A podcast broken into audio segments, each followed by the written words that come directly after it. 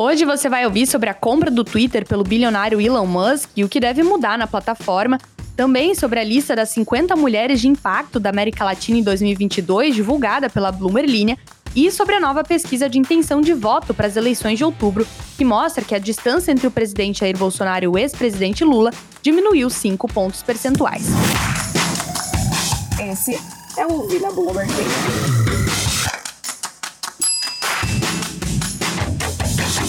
O Twitter bloqueou a mudança na plataforma até esta sexta-feira, dia 29, depois de aceitar ontem, na segunda, uma oferta de 44 bilhões de dólares do bilionário Elon Musk, tornando mais difícil para os funcionários fazerem mudanças não autorizadas na plataforma. Mudanças na plataforma vão exigir a aprovação de um vice-presidente de acordo com pessoas familiarizadas com o assunto que falaram com a Bloomberg News. O Twitter impôs a proibição temporária para impedir que funcionários que possam estar ofendidos com o acordo se tornem desonestos a partir de agora. Muitos dos funcionários da empresa ficaram inquietos com a ideia de Musk assumir o comando da plataforma, também sobre quais mudanças podem acontecer a partir de agora. O bilionário já compartilhou muitas das ideias, incluindo adicionar um botão de edição ou até transformar a sede do Twitter em São Francisco, na Califórnia, em um abrigo para sem-tetos. Próxima notícia.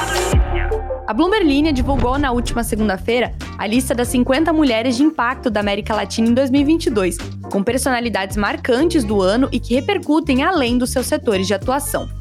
Do grupo final, 15 brasileiras foram selecionadas, incluindo executivas das áreas financeira, do varejo de tecnologia, além do mercado imobiliário. Há também personalidades do entretenimento, da música e do esporte. É o caso da jogadora da seleção brasileira Marta, a maior artilheira da história das Copas do Mundo entre atletas masculinos e femininos, com 17 gols. Ela também foi eleita a melhor do mundo seis vezes pela FIFA. Do esporte para o mercado financeiro tem Leila Pereira, presidente de 12 empresas do grupo Crefisa e também presidente do clube paulistano Palmeiras.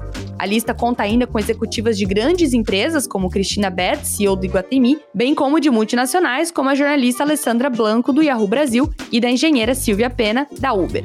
Para conferir a lista completa, é só acessar o nosso site bloomberlinia.com.br. E tem mais.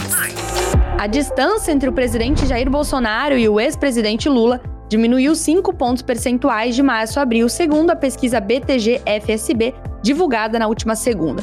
O ex-presidente Lula lidera com 41% das intenções de voto, enquanto Bolsonaro está com 32% das intenções. Segundo a pesquisa, Lula caiu dois pontos entre o mês passado, quando tinha 43% das intenções de voto, e este mês.